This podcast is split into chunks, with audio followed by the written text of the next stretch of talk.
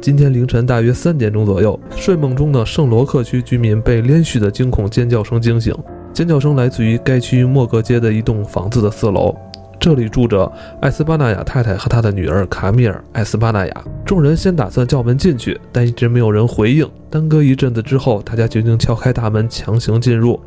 约莫有八至十位邻居在两名警察的陪同下进入屋内。此时尖叫声已经停止。当众人奔上一楼楼梯时，听见了两个人或更多人愤怒激烈的争吵声，从房子的更高楼层传来。等到众人爬到二楼，争吵的声音也停止了。屋里一片悄然，众人于是分散开来，赶紧一个接一个房间寻找艾斯帕纳雅母女。当众人进入四楼后面的一个大房间搜查时，全都被屋里的景象吓坏了。房间极度凌乱，家具被砸坏了，散落一地。房里只剩下一具空床架，上面的床垫被丢到了地板正中央。有张椅子上头摆了一张沾血的刮胡刀，壁炉上方则有两三撮被人连根扯下的灰色人类毛发。这些毛发又粗又长，还沾着血迹。地板上则发现了四枚拿破仑头像的金币，一只黄宝石耳环，还有两只共装了近四千法郎金币的袋子。墙角有个衣柜，抽屉全部被打开，里头还有许多物品被拿走，不过还有剩下不少东西。在床垫底下有个铁质的小保险箱，保险箱已被打开，只是钥匙仍插在上头。里面除了一些旧信件和不太紧要的文件之外，没有别的东西。艾斯巴纳雅太太并不在这个房间里，但壁炉里的煤灰却多得反常。众人去清查烟囱时，有个骇人的发现：艾斯巴纳雅小姐竟然倒栽葱似的被塞进了狭小的烟囱孔道中，而且塞得极深，只能从她的头部使力拖出身体。她的身体还有余温，经验尸发现她的皮肤有多处擦伤。毫无疑问，他是被强行塞进烟囱，然后又被暴力的拖出所致。脸上有许多严重抓伤，咽喉处有很深的淤伤和凹陷的指甲印，显然死者是被掐死的。屋内经仔细搜查后，还是不见埃斯巴纳雅太太的身影。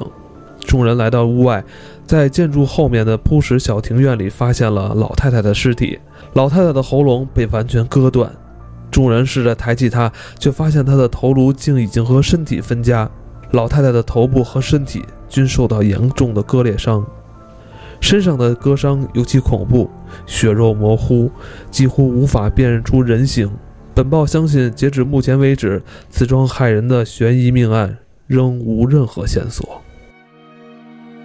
Hello，大家好，欢迎收听这期的《黑水读书》啊，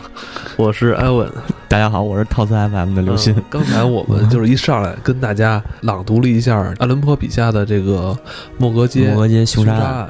这部作品，应该是在爱伦坡的作品里边算比较重要的一 部，开创了一个文学文学类别吧一。个类别，对甚至在这个类别里边也定义了推理小说该怎么写，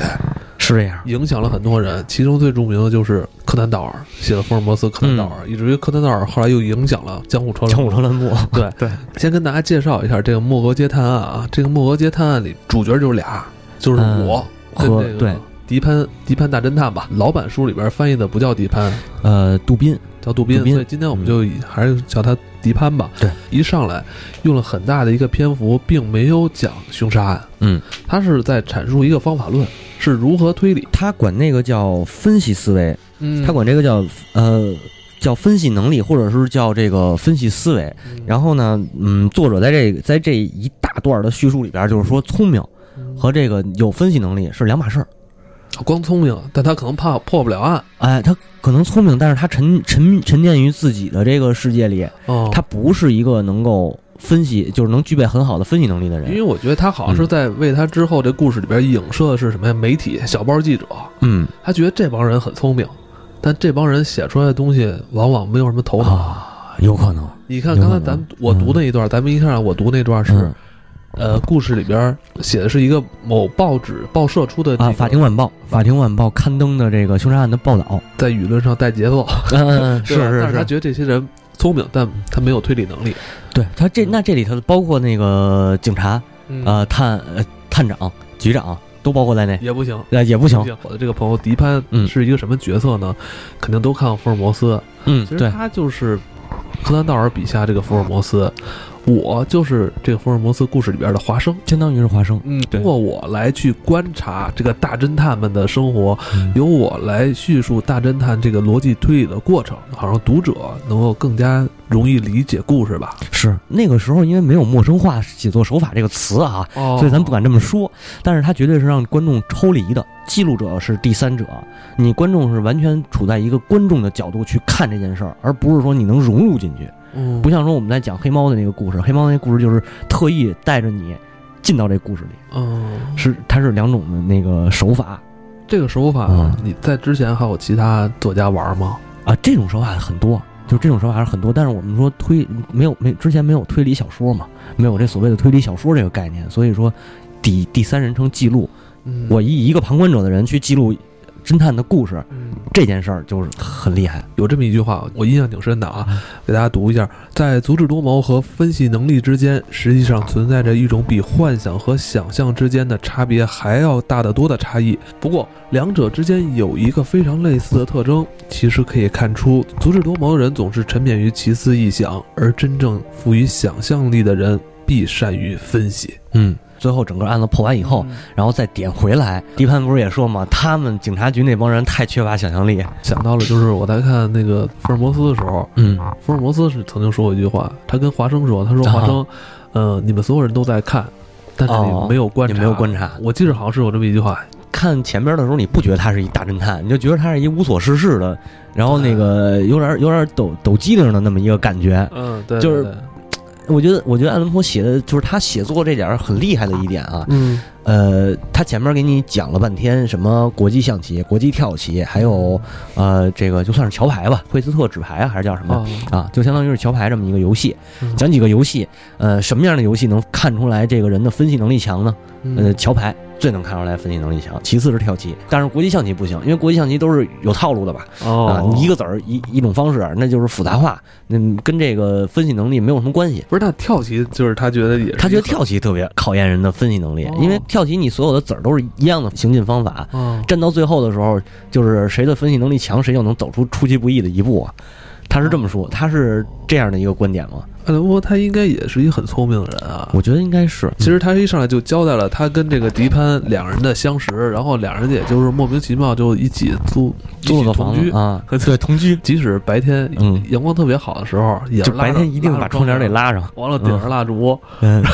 营造黑夜的气氛。 对，他说了，我的朋友有一个怪诞的习性，他仅仅因为黑夜的缘故而迷恋黑夜，而我也不知不觉地染上了他这个怪癖，就像染上了他其他的怪癖一样。我完全放任自己，心甘情愿地服从他的奇思狂想。夜神不可能总是伴随我们，可我们能够伪造黑夜。每当东方露出第一抹曙光，我们就把那栋老屋宽大的百叶窗统统关上，再点上两支散发着浓烈香味儿、放射出幽幽微光的小蜡烛，借着那点微光，我们各自沉浸于自己的幻想。阅读、书写或交谈，直到时钟预报真正的黑夜降临。这时，我们便手挽手出门上街，继续着白天讨论的话题，或尽兴漫步到深更半夜，在那繁华都市的万家灯火与阴影之中，寻求唯有冷眼静观，方能领略到心灵之无限激动。我操，这俩人好像还有点激情、啊， 对对对对对，啊我觉得啊这个挺挺那什么，挺挺创新的挺，是吧 挺超前的，而挺超且前的。嗯，所以他交代一下，他跟迪潘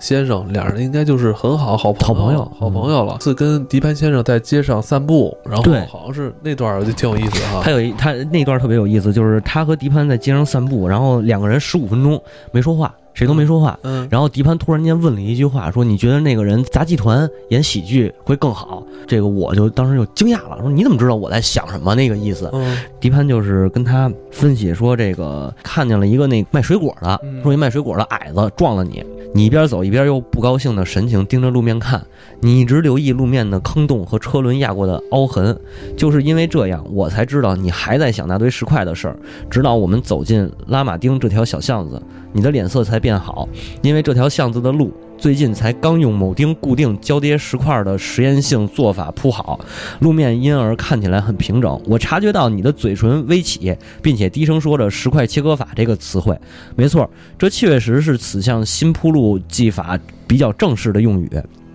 而我知道你一旦想到石块切割法，就一定会想到物质的基本单位原子，接着也一定会想到呃伊壁鸠鲁的原子论学说，因为这个话题我们不久前才刚讨论过。我那时还特意对你说，没想到这位古希腊哲人当时对原子及对宇宙形成的模糊推测，竟后来竟然被宇宙进化论学说证实无误。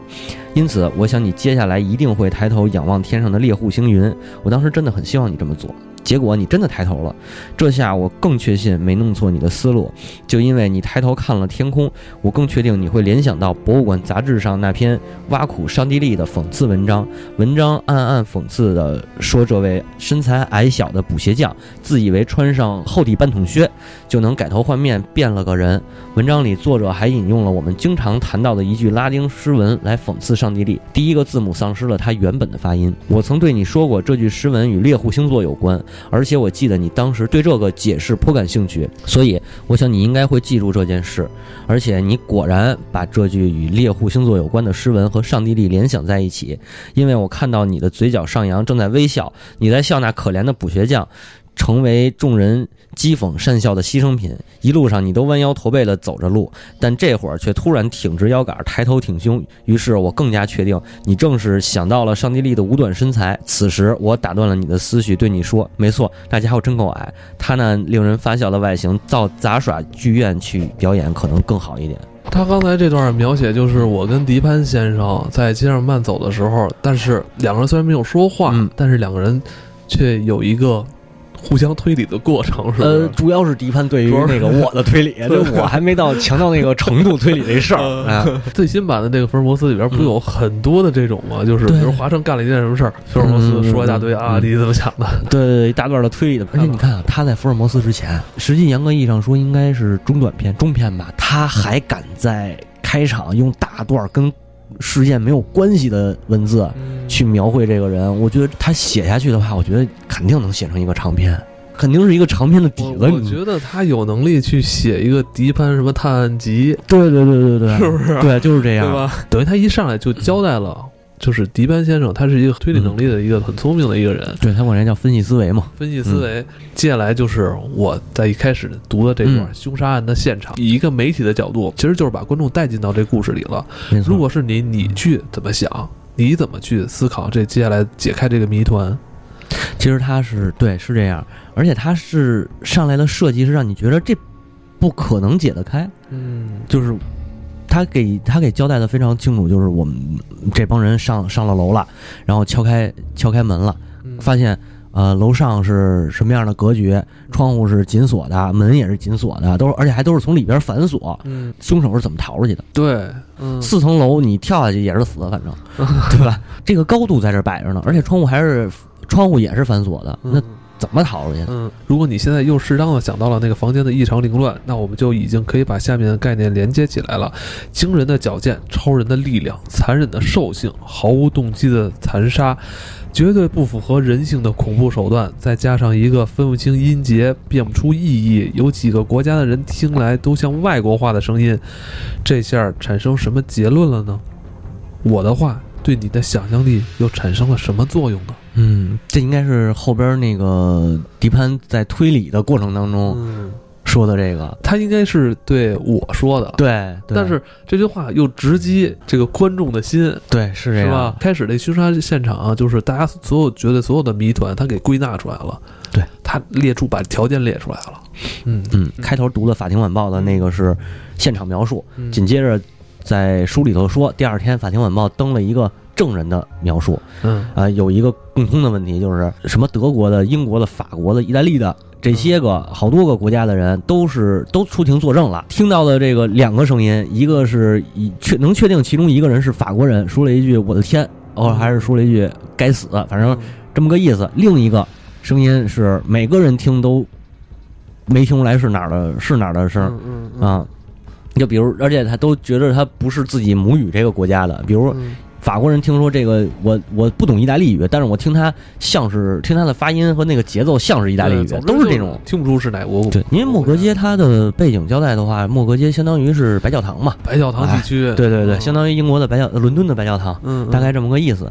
啊。但是你看，所有欧洲人听都听不出来是哪国话，对，这就很奇怪。啊，对，是然后再加上这个有人有证人啊，说他这个不像是喊叫，倒像是嘶吼，嗯，这又是一又一大疑点。如果大家嗯哎对这部作品还很感兴趣的话，我觉得这时候你可以关掉咱们的节嗯目，然后去找来这个莫格街凶杀案来嗯好好读一读，好吧？接下来我们要剧透了，虽然是一个接近二百年的前的作品 啊，嗯，，，那接下来剧透的话就是，迪潘不相信警察的这个判断，嗯觉得这件案子没有那么奇，只不过警察是囿于自己过去的经验，嗯、所以以看东西没看仔细，于是他和这个就是这个我呀，嗯，书里的这个我，又去找了，就是上上那个派出所，上警察局， 派出所，上警察局拿那个就是调查证，嗯然后调查证去呃莫格街这个房子里头再重新看了一遍，他发现了几个问题。嗯第一，窗户两个窗户不是都锁着的，嗯它窗户上面是有一个钉子钉死的嗯，但是有一扇窗，那个那扇窗的钉子是被锯开的，就是这窗子能开，而且窗子里头是有有弹簧。嗯有弹簧的话，那么如果把这窗子敞开，人出去了，这窗子还能自己关上。嗯，第二个呢，第二个呢是这个窗户外边是一个百叶窗，嗯百叶窗如果敞开了，嗯距百叶窗六十公分、六十厘米的地方是有一个呃那个那个那个避雷针的，嗯，就是你可以从避雷针，如果身手足够好的人，可以以从避雷针一跃跃到百叶窗上，嗯再通过把身体一荡荡进这个屋子里头，然后马上谜底就要揭开了，不还那那个对，差不多了。然后这个迪，我又忘了叫迪潘迪潘啊，迪潘就是说，通过这两件事儿，就是说明这个人啊是有出口的，他不是说完全出不，就是这不是一个完全的密室，实际上，嗯嗯。然后杀人动机呃嗯，没有杀人动机，为什么？对因因为为钱在这儿呢，很多这个金币是吧？对拿拿破仑金币散落在四千四千法郎嘛，对啊，嗯这个你要说他是为钱杀人，不太、不太可能是吧？他嗯对，他你杀了人，钱不拿走吗？对吧？对，而且当时这应该是整个卧室里边最值钱的几个东西了。没错儿，嗯对，也没也也没有这些东西。然后这个进出口有了，呃，杀人理由没有。那么再结合到一个问题，就是老太太那头发，嗯老，太太不是被揪下来一撮人类的毛发，灰白的毛发完吗？了，他是连着头皮，嗯对那就说对明是在速度很快的情况下而且是力气非常大。揪下来的，没错扯下来的。嗯，而且我记得那个，我记得他跟那个作者，就是跟我还说，你正常情况下你揪十几二十根头发，你就已经就很难揪下来了。嗯，但是这个一一薅一撮，那肯定是力气非常非常大的，对对对，而且又是拿刮胡刀。嗯砍了这个老太太的这个割了割老老太太太太脖子，而且几乎脖子被割掉了，对拿刀刮胡刀片割啊掉，那是多大的力气？对，还有啊就是这个被害的这个老太太的闺女哈，对，是被人塞进了这个烟囱，他们不是有一壁炉吗？嗯好像是塞在壁炉里了哈。壁炉上面就是壁炉通的那个烟囱哦，那个烟囱的那个孔孔道里头，哦，直接倒栽葱那么着给塞进去，而且是十几个那个壮汉，就是蹬他的时候，几名壮汉合力才给蹬出来的，就是这也不是一个正常人能犯得了的罪。嗯嗯，于是，呃，谜底揭晓是谁杀的人呢？嗯，一只来自东印度洋的红鬃毛大猩猩。对，好像是从那个一个水手给他带过来的哈。对，因为水手要出航嘛嗯，出航，然后他们那个去岸上玩的时候，正好逮着这只猩猩了，于是这只猩猩就成等于说成了两个水手的私人物品。嗯但是有一个水手出海难死了，就成了这哥们儿的那那个、对。然后他准备拿回来，把这啊卖个猩卖猩带回来卖钱，嗯嗯、发财嘛，对啊、于是呃，迪潘嗯有登报说我要找到这个，就是呃，我找到这只猩猩了。然后你是哪哪哪个商船的水手，你就过来上我这儿领来对。他当时还说，呃，据悉是这个猩猩是一个马耳他商船的水手吧？嗯呃，关于这件事儿又有一个推理，他才从离那个就是从那避雷针底下，那不是离六十公公分嘛？避雷针底下捡着一个呃那个袖带缎带打的，这个缎带就是只有水手才会绑的那种嗯缎带，而且他从打的那个结儿上嗯看出来，这是一个马耳他商船的，嗯它是马耳他结嘛？嗯啊、然后就推断出来这个水手大概是什么来历。对啊，结果这个线这条线其实咱可以不表了，嗯但是咱可以说说这个大猩猩跟这水手的生活啊。哦，说靠这个，这简直太恐怖这了！是一件很恐怖的事儿，嗯就是这个水手其实是一直想买猩猩，就是卖掉换钱。猩猩那个在船上那个脚受伤了，对，反正就先嗯跟屋里先养两养两天，但是呢，他是把猩猩关在笼子里，对，关在对家里，然后嗯他会发现，就是有一次他回到家之后，发现这个笼子被打开了，嗯，结果这猩猩呢对着这个镜子，啊，把脸上涂满这个就是他刮胡子用的剃须刀，然然后拿这个剃须刀在刮自己的毛，对，在模仿这个人类刮胡子的动作，哇塞！ 嗯，然后当他发现这个事儿以后，准备拿鞭子，这个水手准备拿鞭子教训猩猩的时候，猩猩破窗而出，嗯嗯然后就好了跑了，而且还不是说那个一溜烟跑没了，嗯他跑跑远了吧，回来回头跟这个水手还说，就是挑也不衅是说话挑衅，嗯来比划比划，那个逗逗你，嗯然后水手就追，等追近了他又接着跑，嗯，我去，这简直太恐怖了，这个，这部作品它诞生的时间非常久远，嗯，后来的很多作家或多或少都写过一些有关猩猩的素材，对对，就是看咱们国内的纳多跟周德东嗯他们的作品里边都出现过以这种猩猩模仿人来的这种故嗯事嗯情节。嗯如果你写这类文章的话，多多少少肯定会受爱伦坡影响，是，但是爱伦坡在那个年代啊，嗯在这个推理惊悚还没有成为一个真正的派别或者一个类别的时候，他这么写，我觉得他这个想法就是比较诡异了，已对对经对，。很厉害。嗯他肯，我就是说嘛，我觉得他肯定是阅读过相关的这个呃学术著作，嗯，或者是相关的资料，他才能想到这个这种写法吧。我觉得本身猩猩杀人这件事儿就已经挺挺不可思议的。其实嗯，最英国最就是走上坡的时候嘛，走上对他，你算他是呃十九世纪中前期，猩猩这个事儿怎么说呢？就是我想表达，就是他能有一种恐惧的反思在里边儿。当时的英国啊、法国啊嗯，这个都是属于国力欧洲的古几个国家都是国力正上升的时期，就是以英法、啊西班牙他们为代表的几个国家嘛。西班牙这会儿可能是那个稍微衰落点儿了，嗯，然后英国正是正是殖民的时期嘛。呃英法正较劲吧？对对对有，点英法应该是正较劲那几就那将近一百年的前后一百年嘛。嗯，呃，所以他不管是说在英国也好，在法国也好，你包括他在那个他本身是在美国出生的。嗯，他等于也，他等于现在按现在算的话，他国籍是美国人，嗯啊包括在美国那会儿也是一个上升期，嗯也是一个上升期，所以就都是蒸蒸日上的那种，甚至于包括我们说，呃，工业革命，工业革命之前吧，应该算是，而且那是可能人类文明在那时候是一个空前的膨胀期。对，在这之外，是不是我们真的这么无敌？挖掘了人内心的这种恐惧？我觉是得可的能在那种飞速发展的时候，是不是人的那种焦虑，那嗯种会产生一些焦虑、恐惧的这种心情？我觉得只有那种能真正能拿出这样的作品敲醒人们的这些这些人，才能真的体会到这种，就是时代的焦虑也好，或对，者或者是我在想，是不是用星星这个东西，是不是有一种映射？这个它好是不是说在映射这种，就是我们看似好像不可能的东西，可能会有一次，会有一天会反噬，会侵侵害我们？呃，我觉得你这么说的话，其实反倒是让人感觉就是人类不是无敌的，嗯人类，不是说那种